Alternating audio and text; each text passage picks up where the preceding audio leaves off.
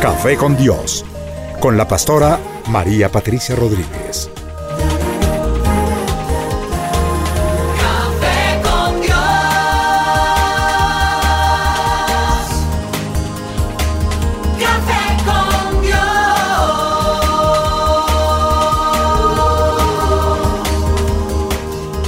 Comparte desde la sala de los pastores un café hablando de la verdad y revelación de la palabra de Dios. Un vivir diario de la Biblia en nuestros días, en compañía de la pastora María Patricia Rodríguez.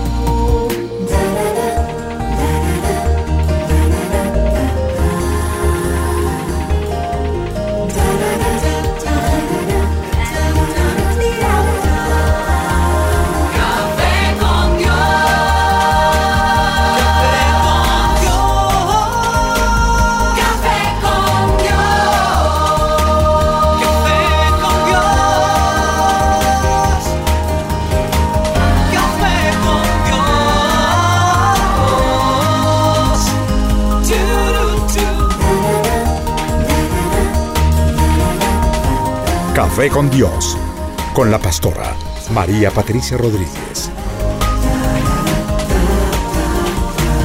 Café con Dios.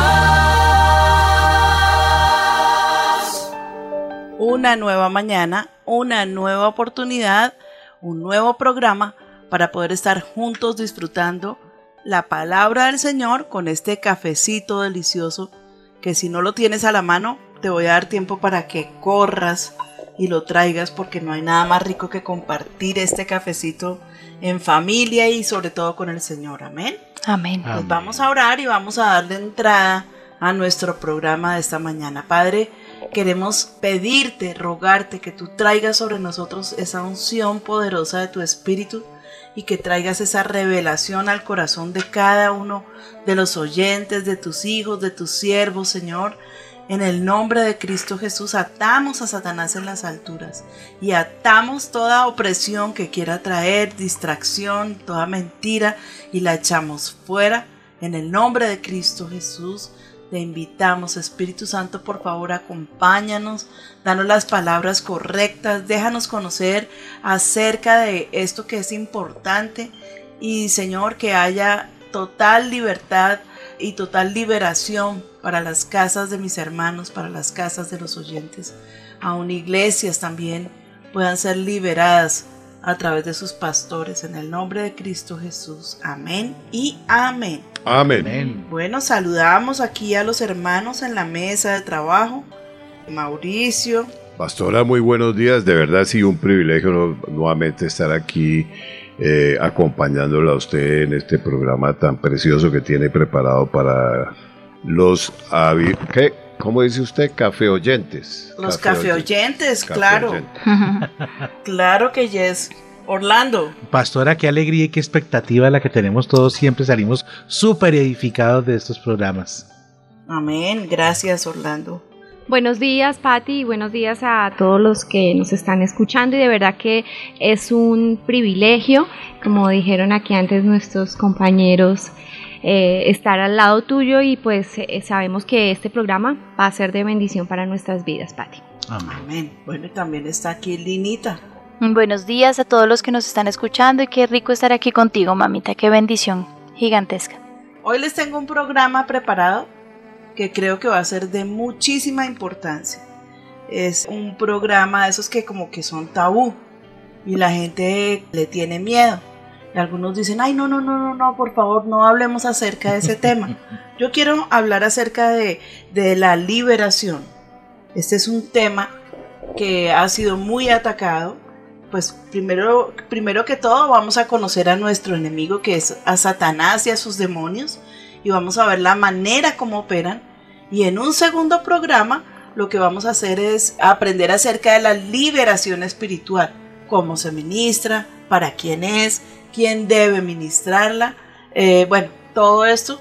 Y la sorpresa para este mes es que les tengo un tercer programa donde Lina nos va a enseñar cómo ministrar a nuestros niños en liberación. Muy, Eh, muy Qué bueno, importante. pastora. Nuestros pequeñitos también están allí como atados y a veces los vemos rebeldes y los castigamos y, y los disciplinamos y como que nada pasa con el pequeñito, pues bueno, posiblemente ahí haya necesidad de liberación. Amén. Por eso yo pedí la presencia del Espíritu Santo. Quiero que este tema no les asuste. Había una persona que solía decir que si no hablaban del diablo, este no iba a venir. Eso es una mentira del diablo. Justamente él, él, él allí se sabe esconder para que si no hablamos de él, nos deje en paz. Mentiras. Sí. Porque si, si, lo, si lo desenmascaramos, si lo confrontamos y si sabemos contra quién estamos peleando, entonces vamos a ser libres. Sí. Y por eso en este tema hay tanta controversia y hay tanta disensión y unos dicen que sí y otros dicen que no. Pero bueno, veámoslo a lo largo del programa. ¿Les parece? Perfecto. Perfecto. Me hizo acordar de las abuelitas que decían, no lo invoque, no lo invoque. Bueno, y como siempre a mí me gusta muchísimo hacer ese paseo callejero preguntándole a las personas de qué tanto saben de Satanás, de los demonios y de la liberación. Esto se llama Café con Dios a la calle. Escuchemos. ¿Usted cree que un cristiano tiene demonios? Que los tiene como tal, no. Lo que sucede es que las legiones de demonios andan en el aire y somos presa vulnerable ante la sociedad en la que estamos. Sí, porque todos somos seres humanos y pues solo por el hecho de ser cristiano no, no está exento de eso, ¿no? Todos tenemos defectos, demonios, mal genio, pereza, esos son eh, defectos y pues obviamente ahí va incluido el diablo. Yo creo que sí, porque los demonios no discriminan, todos somos seres humanos. Pues la verdad, la, la religión no, que sean cristianos o que sean católicos no tiene nada que ver con los demonios ni esas cosas, ¿no? Pienso yo.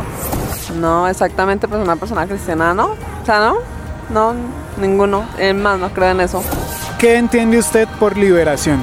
Liberación es aquello, como dice la Biblia, que aquello que está dentro de uno, que llega a uno, más es expulsado gracias a un poder divino, en este caso Dios. Mm, Pues que uno puede ser libre. Es como cuando uno se confiesa con Dios, admite sus errores, sus pecados y pues uno se siente tranquilo cuando habla con Dios.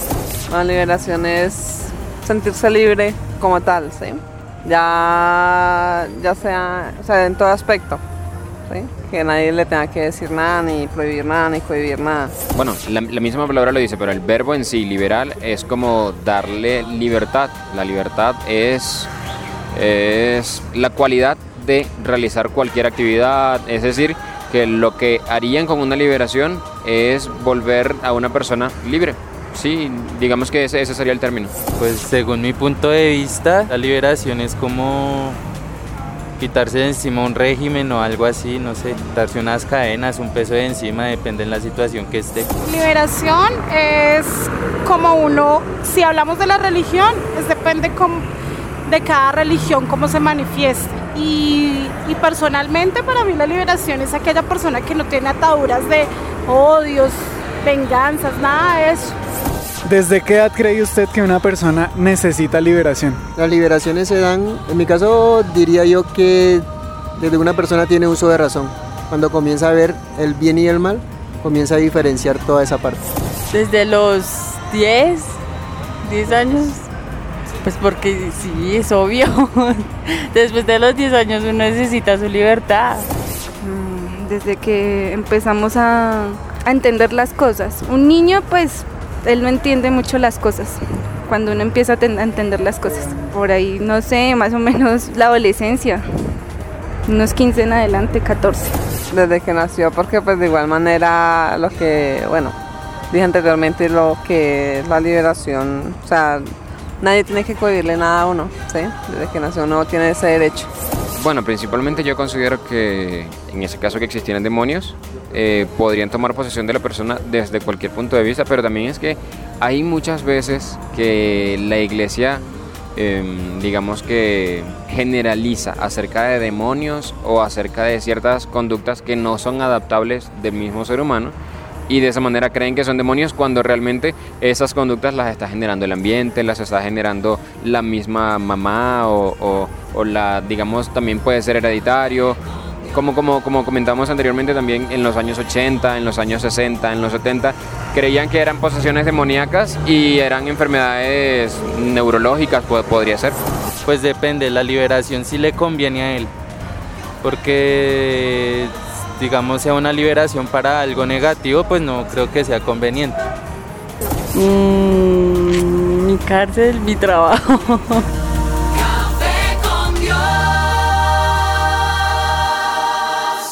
Bueno, y estamos eh, allí escuchando a la gente, los hemos oído hablar acerca de la liberación, unos tienen un poquitico de idea, otros no tienen ni idea, y pues hay otro grupo que habla de la liberación como, como la libertad. Sí, la emancipación. Exacto, yo hago lo que quiera y este es el tema que quiero escuchar. A mí no me nunca nadie nada. Muy sugestivo, ¿no? Que es que de los 10 años para adelante ya ser libre.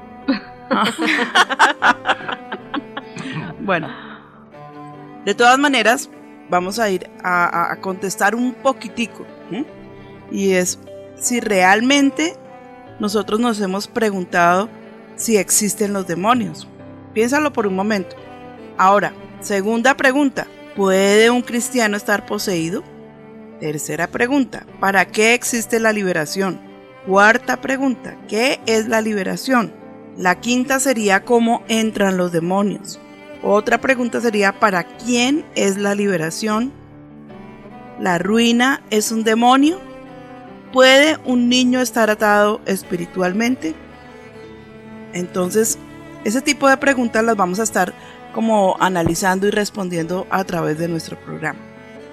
Eh, la palabra que tenemos para hoy, para reforzar eh, nuestro programa, como esa palabra base de la Biblia, está en Efesios capítulo 6 y verso 12. Lili.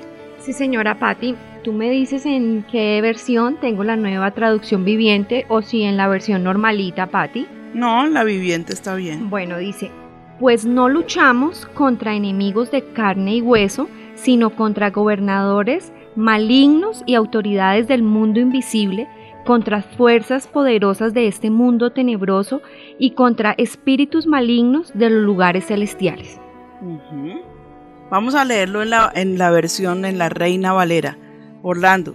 Porque no tenemos lucha contra sangre y carne, sino contra principados, contra potestades, contra los gobernadores de las tinieblas de este siglo, contra huestes espirituales de maldad en las regiones celestes. Mauro. En la nueva versión internacional dice, porque nuestra lucha no es contra seres humanos, sino contra poderes, contra autoridades, contra potestades que dominan este mundo de tinieblas, contra fuerzas espirituales malignas en las regiones celestiales. Bueno, ahí tenemos tres definiciones. Bueno, tres no, una sola en tres versiones. Y es que a veces pensamos que cuando estamos en esa lucha con los demonios o en esas luchas como diarias, en ese diario vivir, pensamos que si nos va mal es porque el jefe me tiene rabia o porque el profesor me tiene entre ojos o porque es que yo soy muy de malas o es porque fulanito me menosprecia. Pero si vamos aclarando un poquitico el camino, nosotros tenemos que entender que nuestra lucha no es contra carne y sangre, no es contra los hombres, sino que es muy clara la palabra que dice que es contra principados. Y esos principados son los príncipes de las tinieblas, o sea, son demonios, contra potestades, contra los gobernadores de las tinieblas de este siglo, contra huestes espirituales de maldad de las regiones celestes. Yo no sé si ustedes recuerdan cuando Daniel estaba clamando al Señor, eh, estaba allí de rodillas y estaba recordándole que ya había pasado el tiempo, donde él había prometido que los iban a liberar, y de pronto viene Miguel y se le aparece el, el arcángel Miguel y le dice que, eh, varón muy amado, del momento en que, en que comenzaste a clamar, yo fui enviado a ti, pero el príncipe de Persia me detuvo. Y uno dice, a ver, un momentico, Gabriel, un ángel peleando con el, con el príncipe de Persia. No, está hablando de ese principado espiritual, el principado que operaba en Persia. ¿sí? Entonces le salió al encuentro al ángel Gabriel, allí tuvieron esa lucha al arcángel Gabriel, tuvieron esa lucha espiritual y luego fue que pudo llegar este ángel para traerle palabra y traerle liberación a Daniel. Amén. ¿Estamos? Sí, Amén. Sí, señora. De manera que tenemos que eh, actuar como con esa realidad espiritual que se nos presenta al frente y no con ignorancia. Porque definitivamente sí hay eh, es- esos, esos ah, seres espirituales que están unos para ayuda y para bendición de nosotros y los otros para destrucción. Ahora, nosotros tuvimos hace rato un tiempo acerca de los ángeles. ¿Sí? Y estuvimos hablando acerca de, todo esto que hay ahora con los ángeles y los que creen en los ángeles y bueno, le dan toda la importancia a la angeología, pero a mí ese tema no me gusta, ¿sí? Yo sé que el Señor dejó los ángeles o los envía para ser e- esos mensajeros que nos ayuden a nosotros. Pero yo jamás, jamás, jamás en mi vida le he pedido a un ángel que actúe por mí. Yo siempre le pido al Espíritu Santo de Dios, siempre le pido al Señor Jesucristo, siempre le pido al Padre, jamás le estoy pidiendo a un ángel que, que venga a intervenir. Sé que están allí y sé que actúan. Y he escuchado tremendos testimonios de gente que ha tenido esas experiencias con los ángeles, pero experiencias que no los dejan, o sea, son tan del Señor que, que no les permiten quedarse adorando a los ángeles, porque pues entonces ellos se convertirían en dioses, ¿no es cierto? Sí. Y Sí. no lo son.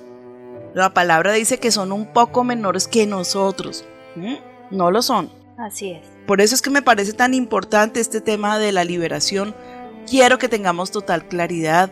Quiero que sepamos a quién en verdad nos estamos enfrentando y quiero que no estés por allí temiendo, pensando que Satanás te va a atacar, te va a matar, te va a destruir, porque nosotros tenemos una autoridad dada por Dios. Hay muchas formas, hay muchas armas que Dios nos ha entregado para poder combatir a las tinieblas, pero eso lo veremos tal vez en otro programa.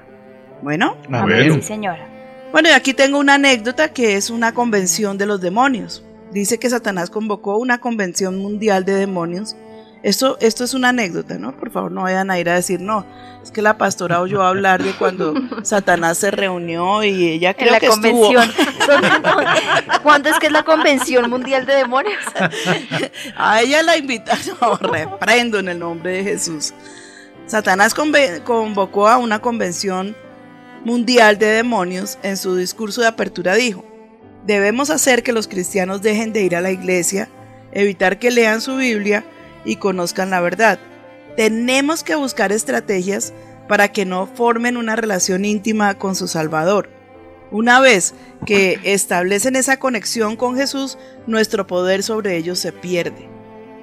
Esto es lo que quiero que hagan, dijo el diablo.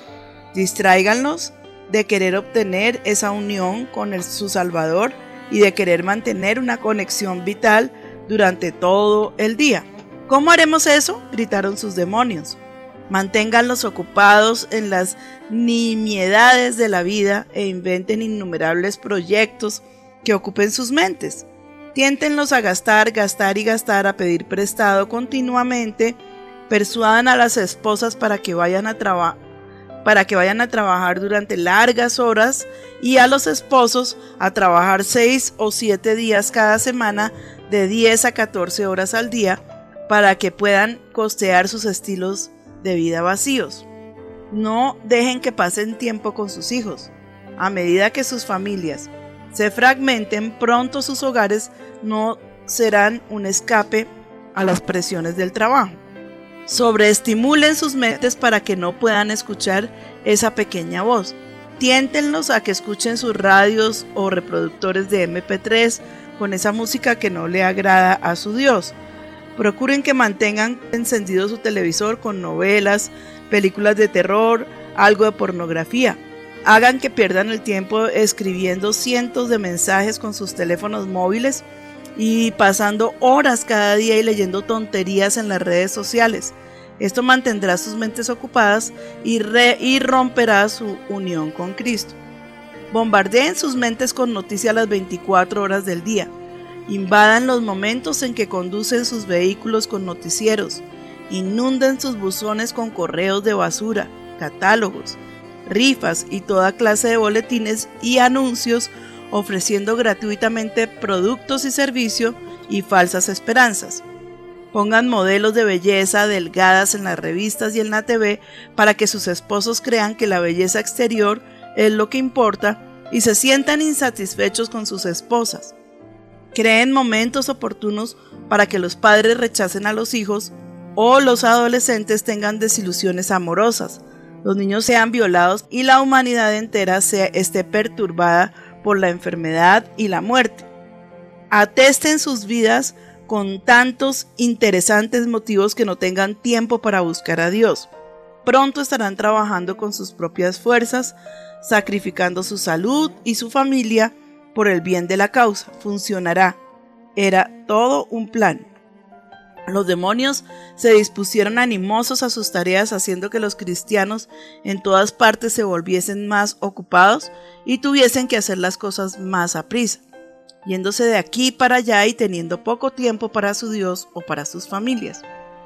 Hicieron hasta lo imposible para quitarles la esperanza de tal manera que no tuvieran ningún momento para hablar a otros acerca del poder de Jesús. Ahora, esta es la pregunta.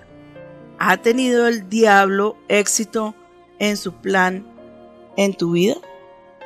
Está bien interesante. Súper. Pero yo creo que ahí, ahí resume, no, mejor dicho. Amén. No, y ahorita pues con las redes y con el teléfono y con toda esa basura, porque pues de verdad es que han tenido que crear hasta eh, eh, estrategias en el tráfico para la gente que va caminando, los peatones también. Yo les abriría todas las alcantarillas, de verdad. A ver cuántos a- aterrizan en una realidad diferente. Pero bueno, es bien cierto que, que si este es el plan de Satanás, no es que hubo una convención, pero ese es el actuar de Satanás sobre la vida de los creyentes. Es ver cómo puede forzarlos a estar lejos del Señor, cómo puede forzarlos a, estar ocupados, a estar eh, con su mente atada, a los niños también poderlos atormentar, a los jóvenes enseñándoles una cantidad de basura, la pornografía y tantas y tantas cosas que definitivamente son obra de Satanás, obra del el enemigo. ¿Para qué? Para destruirnos. Hay que tener en cuenta que el hombre es un ser tripartito, como Dios es tripartito. Somos espíritu, alma y cuerpo. ¿Sí? Ese es el total de una persona. En el espíritu están la conciencia, la intuición y la comunión. En el cuerpo la fisiología, la morfología y la anatomía. Y en el alma está intelecto, sentimientos y voluntad.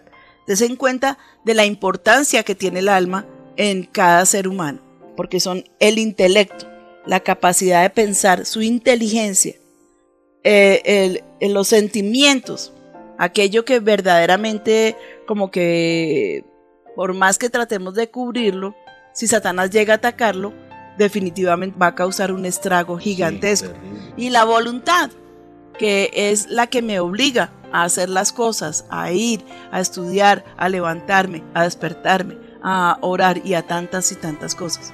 La voluntad es, eh, o sea, esa palabra yo no la puedo encerrar con una cantidad de adjetivos, sería.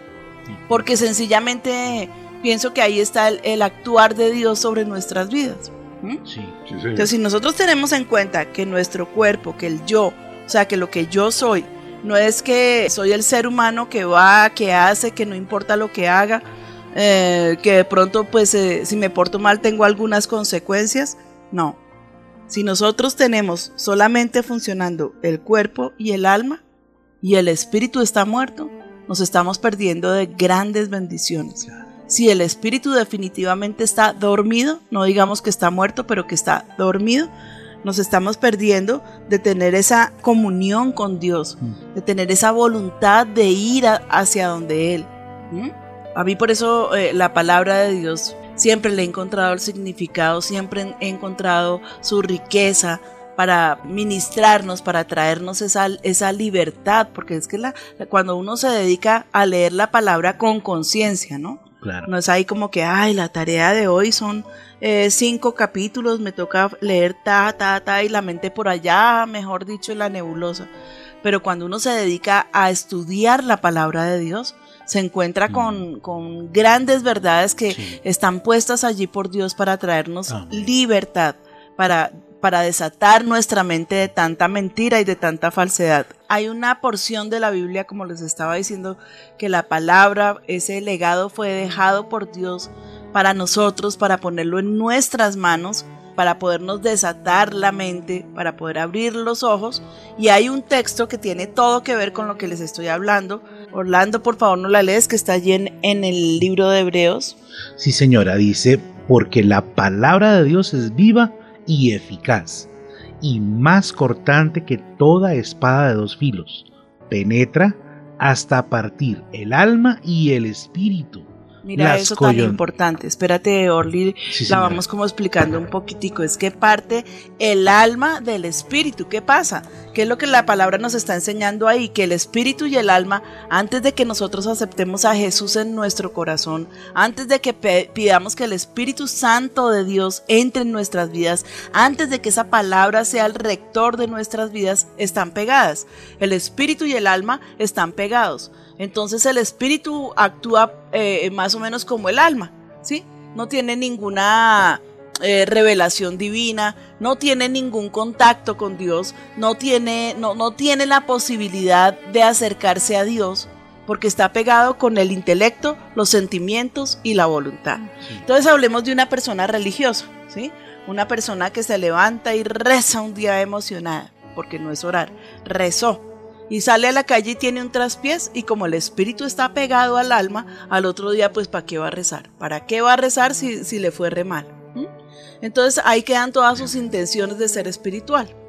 La persona que hace una buena obra de caridad y está esperando pues el aplauso, por lo menos el agradecimiento, pero eh, está pegado el espíritu al alma, intelecto, sentimientos, voluntad. Con la voluntad fue e hizo la obra de arte con el intelecto dijo, bueno, yo creo que tengo suficiente, voy a ir a hacer una buena obra de caridad. Y con los sentimientos dijo, sí, pobrecitos los, los niños de la calle, voy a, voy a hacer esa obra, esa obra de misericordia. Y se sale a la calle y tiene su acto de, de benevolencia ese día y resulta que eh, el muchachito de la calle eh, le tira por la cara el regalo que le llevaba porque él lo que quiere es plata para droga, supongamos, ¿sí? En el peor de los casos. ¿Qué pasa? Que el espíritu no puede motivar a esa persona a continuar, a darle gracias a Dios por lo que pasó, a tener misericordia a ese muchachito porque pues es tratar de verlo con los ojos del alma, pero no con los ojos del espíritu. Y ahí está la gran diferencia. Entonces necesitamos que el alma y el espíritu definitivamente actúen independientemente. Amén. Tremendo. Y por Amén. eso esta palabra para mí es tan supremamente reveladora. Eh, eh, yo me acuerdo, no la primera vez que la leí, pero cuando la entendí, estoy así como la, la gente que, que- que no entiende los chistes y que se ríe por allá como a los cuatro días porque es que por fin lo entendió. Así estaba yo con esta palabra. Entonces dice que discierne. Tremendo. A cuéntame, Orly, sigamos leyéndola. Tremenda revelación, mi pastora. Amén. Wow. Bueno, entonces decía, y penetra hasta partir el alma y el espíritu. O sea, los divide. Sí. Y dice a continuación, las coyunturas y los tuétanos, y discierne los pensamientos y las intenciones del corazón. Oigan, eso es tan importante. Discierne los pensamientos y las intenciones del corazón. Porque es que una cosa es lo que yo pienso. Cuando hablamos de- del corazón aquí, como en este pasaje, no estamos hablando del corazón que palpita, que nos da la vida, el tic. Hagamos un sonido de corazón. No, no estamos hablando de eso. Estamos hablando de, de- del espíritu, estamos hablando que de, de la mente, estamos hablando de otra cosa. O sea, es que cuando se habla que discierne las intenciones del corazón, a ver, un momentico. Es la mente. Es la mente, es el espíritu, es como la esencia del ser humano. Entonces, puede discernir que hay un pensamiento, pero puede discernir cuál es la intención de ese pensamiento. Yo puedo decir una cosa, pero yo, yo realmente estoy eh, sintiendo otra muy diferente. Yo voy a hacer una cosa, pero supuestamente, por ejemplo, voy a hacer una obra de caridad y se supone que es para darle cobijo al pobre o, o comida al pobre, ¿sí? Pero realmente lo que yo quiero es hacerme mostrar como buena, tan dadivosa, tan Sí, sí, sí. generosa, tan querida yo. Sí. Pero es que lo que pasa es que cuando ya la palabra de Dios ha hecho esa división entre el espíritu y el alma, pues se disciernen las intenciones del corazón. Mientras tanto uno es un solapado, es un hipócrita acomodado porque pues sí, tiene cara de santurrón y con eso se contenta. Pero una Mm. vez que tú estás puesto a la luz de Cristo no te puedes esconder. Y tus intenciones, las intenciones de tu corazón te son reveladas de parte de Dios. Inclusive Dios ha puesto allí como ese termómetro para que no podamos ser hipócritas. Claro. Y sí que menos delante de Él. O sea que los hombres somos de verdad delante de Dios totalmente faltos. ¿Sí? Totalmente. No podemos ir con disculpas, ni con mentiritas, ni, ni con excusas, porque delante de Dios no nos van a alcanzar. Entonces yo pienso que ese ser tripartito tiene que entrar en total contacto con esto que estamos hablando. ¿Mm? Oiga, Mi qué pastora- tremendo, pastora. Súper. Tremendo. Me viene a la mente un versículo de Jeremías 17:9 donde dice, engañoso es el corazón más que todas las cosas y perverso. Y perverso, sí. O Sí, sea que la, la palabra de Dios, como su merced lo estás poniendo, entonces la radiografía que le deja ver a uno, ¿no? ¿Dónde Sí. paró el altruismo de uno y Sí. que sí es mezquindad? Exactamente, es pura hipocresía. Yo creo que ese es un comienzo de liberación. El que tengamos esa posibilidad de haberle permitido al Señor entrar en nuestro corazón, gobernar nuestra vida y poder estar allí atentos a su palabra, porque todo esto nos va a traer liberación. Un día, otro día, hay que tener a veces paciencia, ¿sí? Porque todo no va a venir un solo día, pero la salvación sí. Sí. Si en este momento tú cierras allí tus ojos, donde quiera que me estés escuchando, y tú dices, jamás he tenido un encuentro con Dios, o tú crees haber tenido un encuentro con Dios, pero tu vida no ha cambiado, y tú te sientes que eres parte de ese grupo de personas de las que yo estoy hablando esta mañana, entonces verdaderamente necesitas esa libertad en Cristo y no la vas a encontrar sino en Él. Por eso yo te animo que cierres tus ojos y que le digas conmigo al Señor, Señor Jesucristo. Si jamás lo habías conocido, dile, por favor, entra en mi vida. Trae liberación sobre mi, sobre mi corazón. Parte, por favor, como está diciendo esta señora allí. Parte el espíritu, sepáralo del alma y déjame conocerte de verdad. Yo te acepto en mi vida. Yo acepto que tú eres mi Salvador. Yo acepto que tú moriste por mí allí en la cruz del Calvario, que llevaste mi pecado, Señor. Y yo también acepto que tú resucitaste al tercer día y estás sentado a la diestra del Padre. Y que yo tengo vida eterna por la fe solamente en ti, mi Señor. Te, pe- te lo pido, Señor, hazme nacer de nuevo. En el nombre de Cristo Jesús. Amén. Amén. Y amén. Amén. Amén, Entonces creo que este es un principio en el cual tú comienzas a sentir esa liberación de parte de Dios. Mauro. Solamente quería hacer una acotación, que en el momento en que entra Cristo a nuestro corazón, eso es lo que precisamente nos da ese discernimiento. Que discernir también quiere decir juzgar. Es juzgar Sí. entre qué es lo bueno y qué es lo malo, qué es lo que me conviene y qué es lo que no me conviene, ¿no? Mira lo que dice Salmos y la pastora que es amante de Proverbios, bueno, de toda la palabra, de Proverbios y Salmos especialmente dice, porque contigo está el manantial de la vida y en tu luz veremos luz. Yo creo que es lo que está sucediendo en este programa Sí, a sí. través de lo que su merced está exponiendo. Amén. Bueno, entonces eh, como que démonos a la tarea de identificar el trabajo de Satanás, de identificar qué son los demonios. Yo quiero en primer lugar empezar contándoles la historia de lo que ocurrió entre el cielo y la tierra. Después de que el Señor hizo todas las cosas, había creado a un ser precioso y perfecto que se llamaba Lucifer. Bueno, yo, yo lo que prefiero es, antes de ponernos aquí a decir cómo es Satanás y es, no, vamos a ver su radiografía en el libro de Ezequiel en el capítulo 28 y en el verso 12. Hijo de hombre, levanta endechas sobre el rey de Tiro y dile, así ha dicho Jehová el Señor, tú eras el sello de la perfección, lleno de sabiduría y acabado de hermosura. Ese rey de Tiro está hablando de Satanás. ¿Mm? En Edén, en el huerto de Dios estuviste. De toda piedra preciosa era tu vestidura, de cornerina, topacio, jaspe, crisólito, berilio y onice, de zafiro, carbunclo, esmeralda y oro. Los primores de tus tamboriles y flautas estuvieron preparados para ti en el día de tu creación. Punto uno, Él fue creado, Él, él no se hizo solito, Él no es Dios. Punto uno, Él no es Dios, Él fue creación de Dios. Punto uno, que quede claro, por favor. ¿Mm? Tú, querubín grande protector, yo te puse en el santo monte de Dios. Allí estuviste en medio de las piedras de fuego, te paseabas. Perfecto eras en todos tus caminos, desde el día que fuiste creado hasta que se halló en ti maldad. ¿Ok? Punto 2. Se halló maldad en él. Dios no lo creó malo, Dios lo creó perfecto.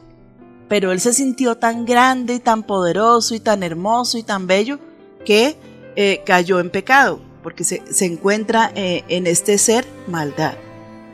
A causa de la multitud de tus contrataciones fuiste lleno de, de iniquidad y pecaste, por lo que yo te eché del monte de Dios y te arrojé de entre las piedras de fuego, oh querubín protector. Se enalteció tu corazón a causa de tu hermosura. Oigan esto, ¿sí? Y todos los, los ángeles que estaban allí haciéndole corte y lo alababan, qué hermoso eres, eres precioso, esas son mis palabras, no lo estoy leyendo en la Biblia, eres precioso, alabado, hermoso, sellado de perfección y de hermosura y lo invitaban a todas partes porque dice que por la multitud de sus contrataciones estaba tan ocupado en verse en el espejo, me imagino, en que su corte lo siguiera y lo alabara y lo perfumara, ¿sí? Que se olvidó de tener contacto con Dios, de acordarse que él apenas era una creación de Dios, que él no era Dios, ¿ok? Eso es como que nos va pasando a nosotros a ratos. ¿m? Dice, a causa de la multitud de tus contrataciones fuiste lleno de iniquidad y pecaste. Por lo que yo te eché del monte de Dios y te arrojé de las piedras de fuego, oh querubín protector. Se enalteció tu corazón a causa de tu hermosura. Corrompiste tu sabiduría a causa de tu esplendor. Yo te arrojaré por tierra, delante de los reyes te pondré para que miren en ti. Con la multitud de tus maldades y con la iniquidad de tus contrataciones, profanaste tu santuario. Yo pues saqué fuego de en medio de ti, o sea, el Señor hizo fuego y, y sacó eh, fuego del mismo Satanás. Escuchen eso. El cual te consumió de en medio de ti. Y te puse en ceniza sobre la tierra a los ojos de todos los que te miran. Todos los que te conocieron de entre los pueblos se maravillan sobre ti. Espanto serás y para siempre dejarás de ser. Tremenda palabra. ¿Mm? Entonces yo no sé cuando ustedes leen esa porción de la escritura, de quién piensan que está hablando el Señor. Ahí está Satanás, ahí está su pecado, ahí está lo que lo destruyó, su vanidad, su exceso de contratación, su exaltación. Ciertamente Dios lo creó con toda esa perfección y con toda esa hermosura. Entonces, ay, bueno, pero entonces Dios lo creó y ¿por qué lo deja irse hasta allá?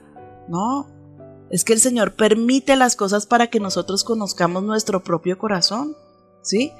Es que en este, en este pasaje, y perdónenme que me desvíe un poquitico aparentemente, yo veo reflejados muchos ministerios, muchos pastores a los que Dios les entrega tremendas revelaciones y les entrega eh, riquezas y tesoros que estaban allí escondidos y los destapa para que nosotros los pastores comamos de esas riquezas. Y es que son riquezas. Y es que si uno se pone o se dedica al estudio de eso que Dios le ha dado, pues hay embelezo y hay esa pasión y hay ese amor y hay ese mayor conocimiento o mejor conocimiento de Dios.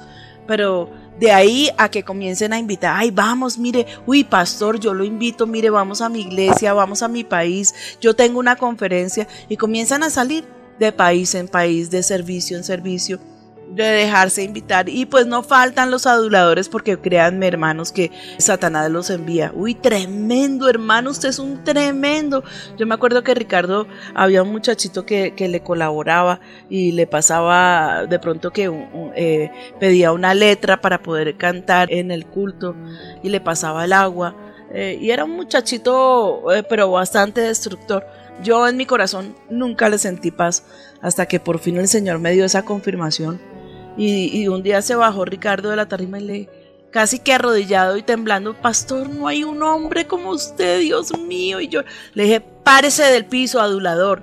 Satanás está en su corazón, quítese y apártese de, en medio de nosotros. No quiero que esté allí sirviendo al pastor.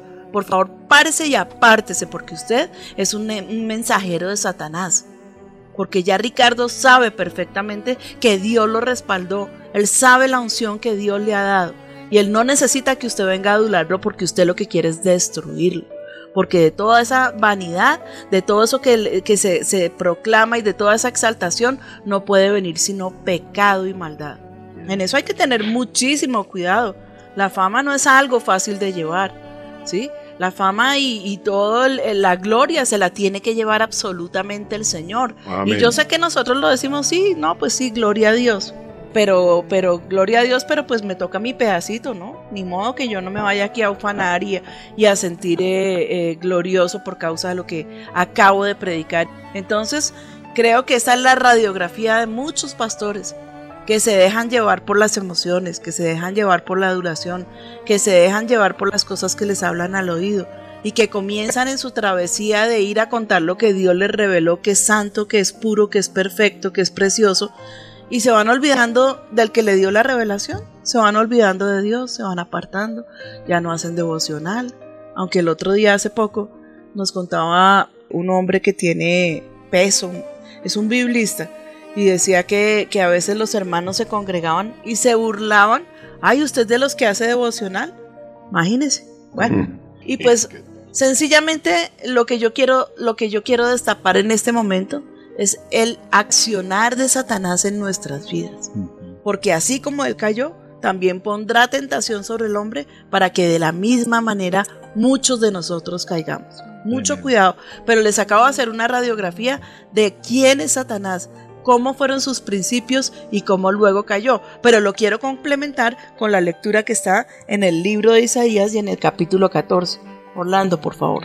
Sí, señora. Eh, en el capítulo 14 también hace una narración del origen y le dice, en el verso 12 comienza diciendo, ¿cómo caíste del cielo, oh lucero, hijo de la mañana? Cortado fuiste por tierra tú que debilitabas a las naciones. Perdóname un momentico, Orly porque es que la gente se confunde cuando se habla del lucero de la mañana, que es Jesús, ¿sí?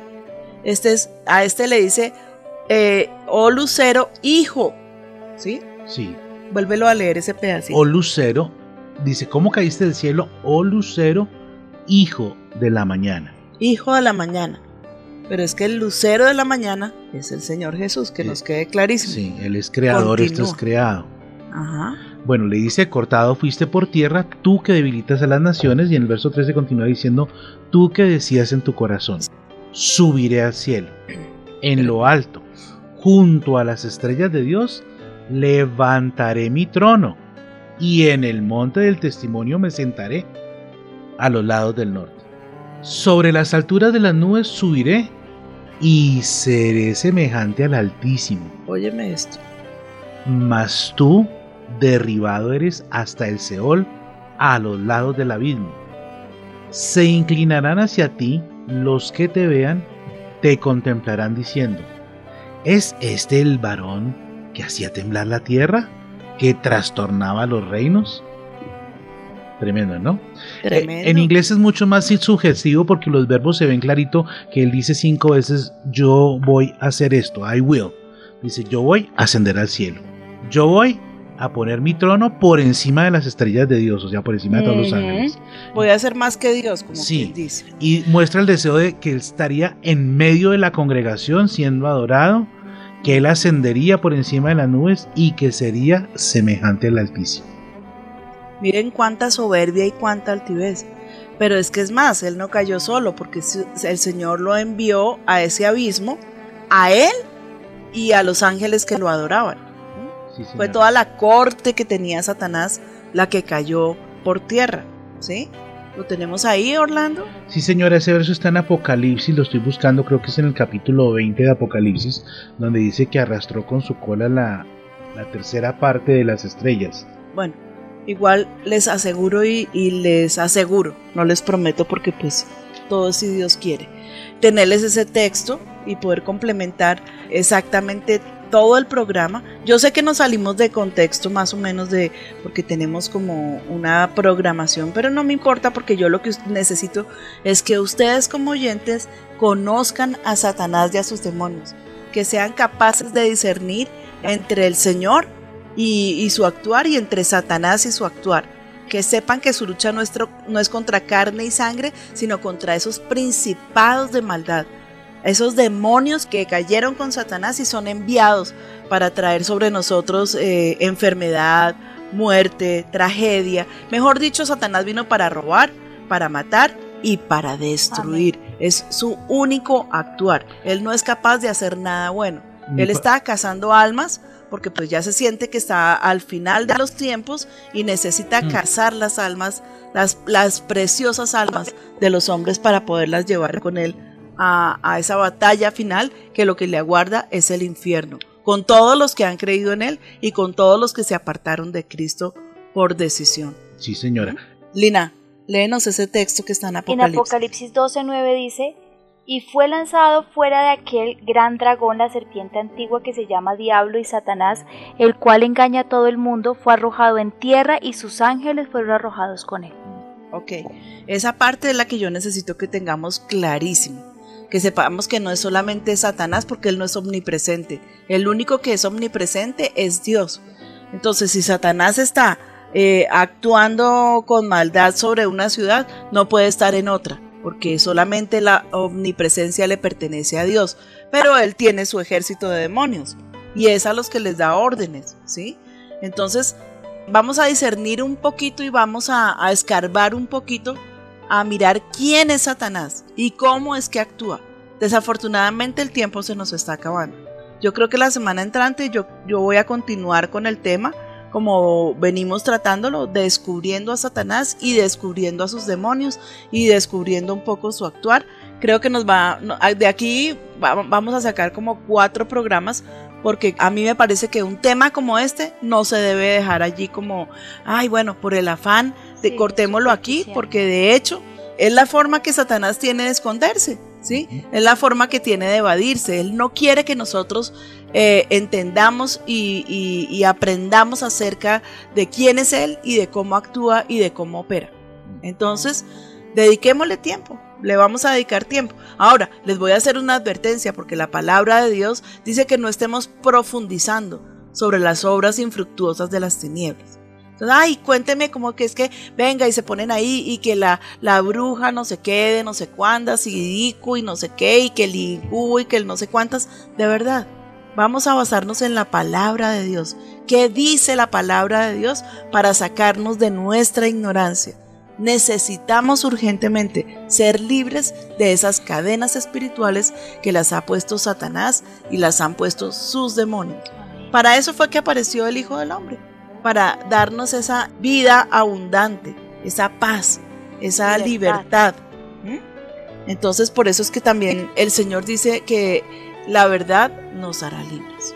Es la verdad, está en su palabra, esa verdad solamente le pertenece a Dios. Amén. Amén. Amén. Nos quedamos muy corticos de tiempo, o sea, muy, muy corticos en el tema. Pero el tema fue muy conciso porque hablaste de quién es Satanás, sus demonios. El ser humano tiene tres partes, que es espíritu, alma y cuerpo, que él vino para robar, matar y destruir, y que sí existen, porque la gente dice, ¿será que es verdad que existe Satanás y los demonios? Sí existe, es verdad, la Biblia lo, lo habla y Sí. lo vamos a descubrir.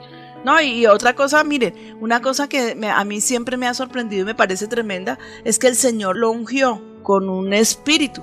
Y es el espíritu porque le dice espanto, serás. Espanto serás. ¿Ah? Esa fue una unción que el Señor le regaló a Satanás. Entonces, aunque él se disfrace como el Señor, eh, con la túnica blanca, con su cinto dorado, con su barba perfecta, cuando él aparezca en medio de una congregación o en medio de los santos o en la casa de los santos y se aparezca así todo lindo, todo precioso, vas a sentir espanto, vas a sentir miedo, vas a sentir terror, vas a sentir como que se te para el pelo, como que quieres la espalda, como que, ay, no, venga un momentico, porque, porque como que uno siente ese miedo en la espalda. Ese es Satanás. No importa que se disfrace como ovejita, siempre, siempre el Señor con ese bautismo que le dio de, de terror, Él va a ser identificado. Entonces, no vamos a poder ser confundidos. Y les voy a aclarar algo que estaba citando Lina en este momento, y es que Satanás es un ser real. Quiero que no lo desconozcas, que no nos dejemos engañar, ¿sí? Y que no pensemos que, ay, no, no, no, eso mejor dicho, si yo no lo nombro, no me va a atacar. Mentiras, mentiras. Eso es una gran mentira. Para los que dicen que no existen, como alguna vez tuve un grupo de oración y el señor de la casa era bastante complicado y le gustaba rebatirme. Entonces me dijo, yo no creo en Satanás. Le dije, tranquilo hermano, si quiere, yo le pido al Señor que le dé una experiencia con Satanás. No, no, no, no, no, por favor, le dije, pero si usted no cree en él, ¿cuál es el problema? No, no, no, no, no, por favor, no, no, no. ¿Mm? Bueno, mis amados, hemos llegado al final de este precioso programa. No importa que estemos hablando de Satanás, pero es precioso porque el Señor nos va a traer libertad. Amén. Él vino para que nosotros tengamos esa libertad, esa capacidad de, bueno, mejor dicho, para que seamos libres en Él. Amén. La verdadera Amén. libertad no es hacer lo que yo quiero, no es hacer lo que a mí me provoca, no es coger el rumbo que yo quiera, no es decidir cómo voy a vivir mi vida. La verdadera libertad es aceptar a Cristo en mi corazón y de ahí en adelante caminar como Él quiere que yo camine. Amén. Esa es la verdadera libertad, amén. Amén. Entonces esa libertad que nos parece que tengo, me merezco y que es lo que el mundo a gritos está, está pidiendo, que nos den libertad desde que nacemos en la cuna, deje que el niño llore si quiere llorar, no lo cohiba. Todas esas libertades que se están dando son satánicas. Que el niño haga lo que quiera para el libre desarrollo de su, de su personalidad. Mentiras, que el hombre haga lo que quiera. Pues para eso él es un ser independiente, es un semidios. Mentiras. Todos, todos esos mensajes están enfilando a la humanidad a un triste final y es terminar en el infierno con Satanás y sus demonios. Dios nos guarde, nos permita estos medios para poder abrir los ojos de los oyentes. Amén. Amén. Amén. Bueno, vamos a orar. Padre, yo te doy gracias por la oportunidad que nos prestas de, de poder estar en este espacio. Llévalo tan lejos como tú quieras, mi Señor. Espíritu de Dios, yo te pido que tú pongas protección sobre el hogar de cada uno de los oyentes, de mis hermanos, que guardes el corazón de los que acaban de entregar su vida para ti, Señor, y que nos permitas dentro de ocho días poder eh, aclarar mucho más profundamente este tema que se nos quedó apenas en los comienzos. Gracias por esta oportunidad. Te glorificamos, ayúdanos a tener un fin de semana totalmente bendecido en ti. Permítenos glorificarte y adorarte, Señor, porque para eso también tú nos creaste. Te alabamos, Padre, yo te pido que traigas esa libertad entre el alma y el espíritu, Señor, y, que nos dejes discernir de esta manera aún las intenciones de nuestro corazón.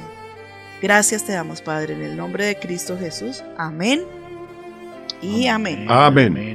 Bueno, a mi mesa de trabajo. Muchas gracias, Gracias por su participación. muchísimas gracias. Gracias por la ayuda que me prestaron. Y a mis oyentes, para dentro de ocho días, si el Señor permite y si Él quiere, pues estaremos una vez más en nuestro café con Dios. El Señor les bendiga. Amén. Mi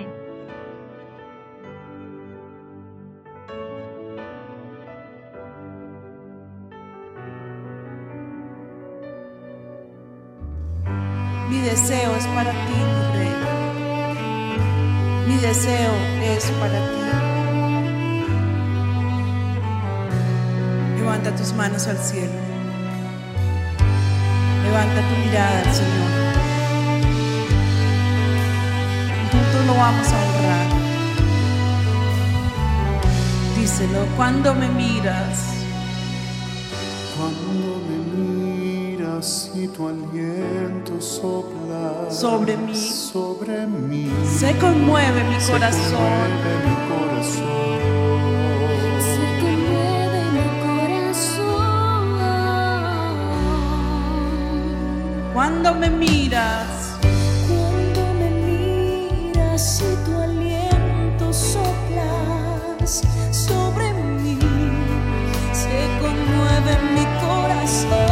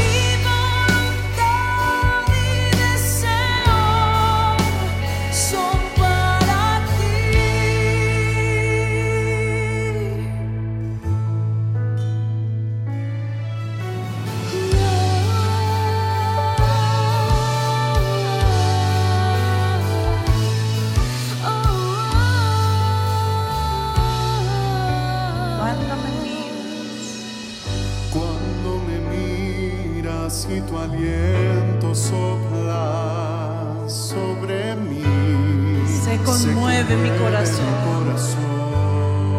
Se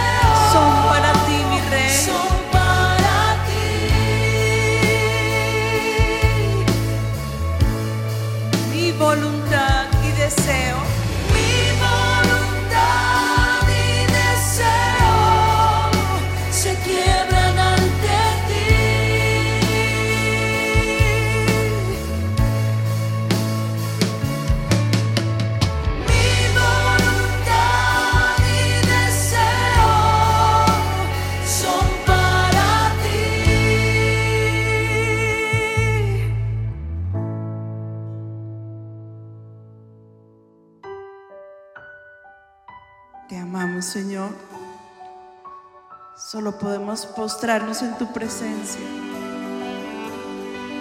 y dejar que tú seas todo en nuestras vidas.